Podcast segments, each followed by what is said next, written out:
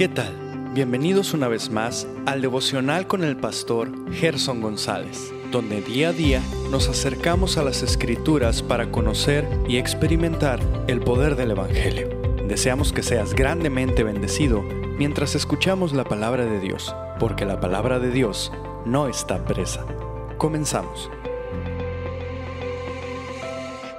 Muy buenos días, sean todos bienvenidos. Estamos examinando en estos episodios el movimiento de la Reforma Protestante iniciada el 31 de octubre de 1517.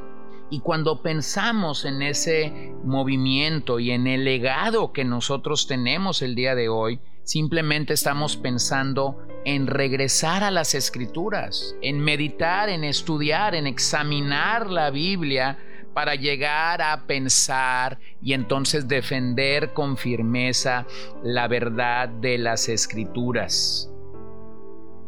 Tú pudieras pensar que lo que pasó en Alemania jamás volverá a repetirse en la historia de la iglesia, pero lamentablemente el día de hoy muchas personas que profesan la fe cristiana ni estudian la Biblia, ni buscan conocer a Dios por medio de la, de la, Biblia, ni profundizan en la palabra de Dios, mostrando con ello que desconocen totalmente la historia del cristianismo.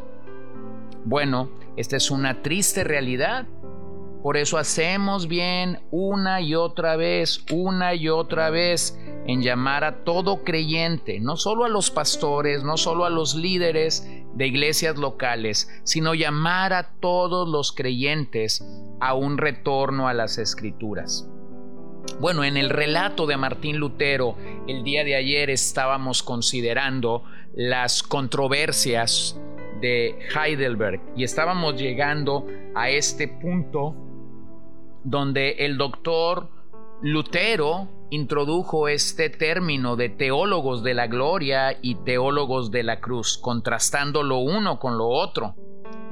Esa teología que encaja con la lógica humana, la que Lutero llamó teología de la gloria, puede encajar con la lógica humana, pero no con el Nuevo Testamento. Escucha lo que Mark Shaw dice. En el Nuevo Testamento vemos que el amor salvador de Dios se otorga en el punto más bajo de la escalera a los peregrinos lisiados, no en el punto más alto de los genios espirituales que llegan arriba. La cruz es por tanto una paradoja. Dios rechaza el orgullo, pero ofrece su gracia al humilde. Rechaza a los héroes maravillosos y entrega su amor a los horribles fracasados a quienes justifica.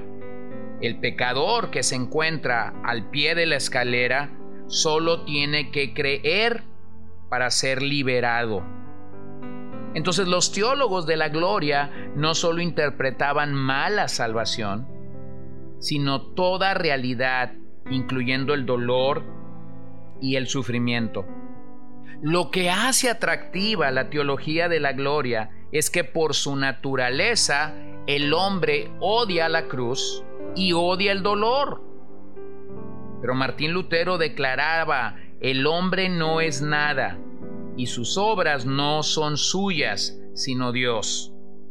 El sufrimiento, según Lutero, nos sana quebrantándonos, nos lleva a lo más alto llevándonos a lo más bajo, nos vacía de nuestra confianza en nosotros mismos para que podamos tener confianza en Dios Destruye lenguas jactanciosas para que podamos jactarnos aún más en Cristo. ¡Oh, qué maravilloso! ¡Qué maravilloso! Lutero poseía una gracia muy especial para responder a las preguntas que se le hacían y también una inalterable paciencia para escuchar. Después de ello, Lutero escribiría resoluciones, un escrito donde explicó el significado de las 95 tesis, un documento que sería enviado al Papa. Y también se vio involucrado en el debate de Leipzig, este es el lugar donde Juan Eck, el enviado de Roma, arremetió contra Lutero. Él habló de la supremacía del Papa acudiendo a Mateo 16, ante lo cual Lutero contestó que el mismo Pedro llama a Cristo la piedra angular en su carta, primera de Pedro 2, 1, 8, lo cual coincide con primera de Corintios 3, 11, Efesios 1, 22, 4, 15, 5, 23 o Colosenses 1, 28. Ex se defendió citando a los padres de la iglesia, pero Lutero lo refutó con una cita de Jerónimo. Todo obispo, sea de Roma, sea de Eugubium, sea de Alejandría o de Túnez, tiene el mismo mérito y el mismo sacerdocio. San Agustín había llamado a Cristo la roca de la iglesia. Así que el 15 de julio, Juan Eck acusó a Lutero de ser un seguidor de, Wycliffe y de Hus, a lo que Lutero respondió, por favor, no me ligues a ellos. Nunca he sido partidario de los creadores de cismas. Aunque hayan dicho verdades junto con sus errores, nunca debieran haberse separado de la iglesia, porque el deber más alto de un cristiano es la unidad junto con la caridad. Sin embargo, en un receso, al repasar el concilio de Constanza, encontró dos frases que fueron usadas en su contra. Número uno, la Iglesia Santa Universal es aquella que está compuesta por la gran compañía de los predestinados. Y número dos, la Iglesia Universal es una sola, igual que el número de los elegidos es uno. Hus parafraseó a Agustín en la primera declaración y lo citó directamente en la declaración 2. Así que Juan Eck desafió a Lutero que si desconocía el concilio de Constanza y llamaba evangélico a las declaraciones de Hus, él sería considerado como un gentil y un publicano. Cerró sus libros y salió de esa sala declarándose vencedor.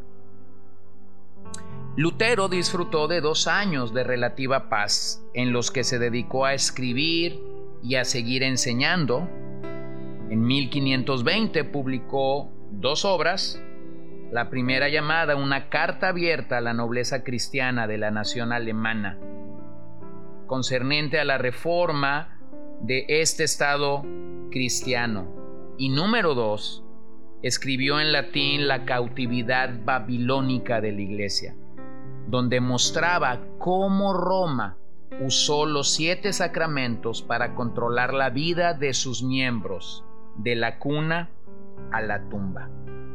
La respuesta de Roma fue la bula papal.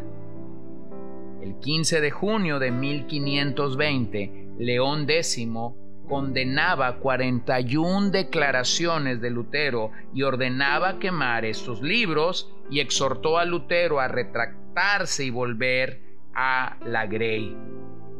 Él escribió una invitación a los piadosos y estudiantes de Wittenberg en diciembre para reunirse con él a las afueras de la ciudad y quemar la, bula papal.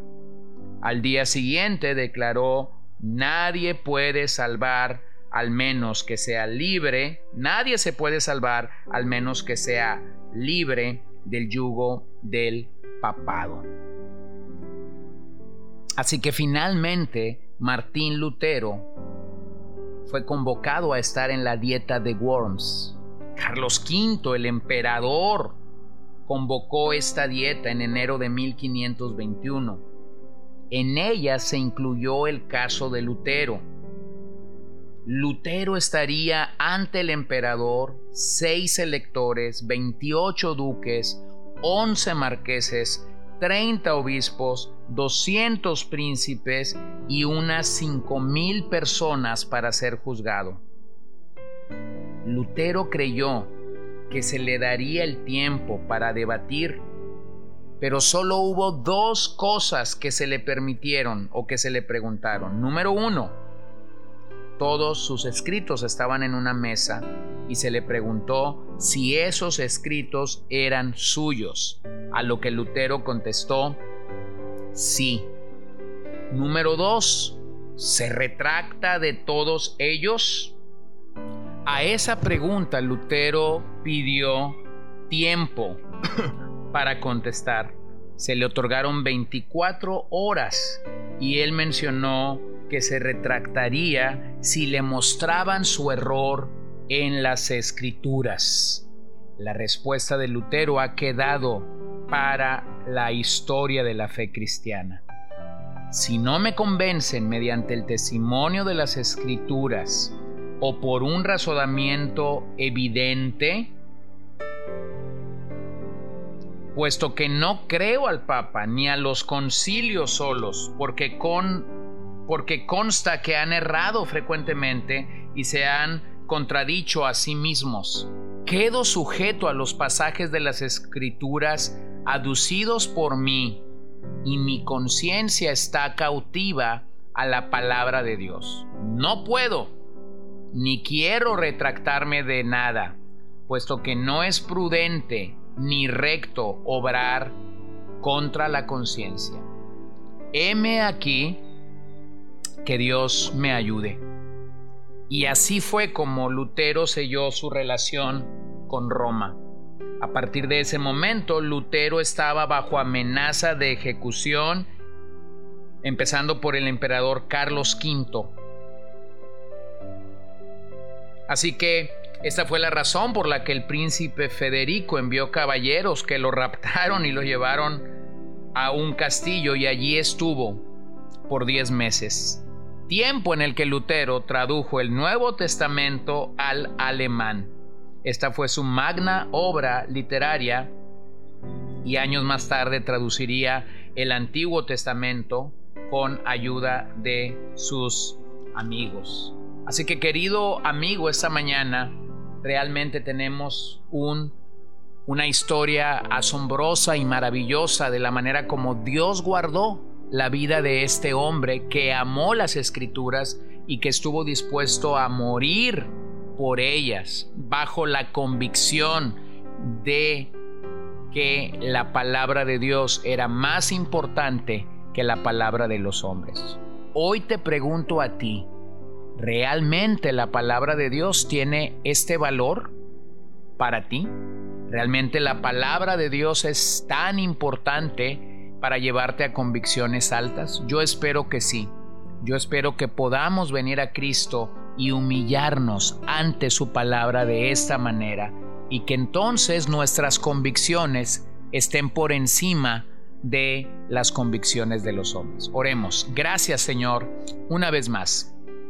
Gracias por el testimonio de Lutero y de las implicaciones que su vida tienen para las nuestras.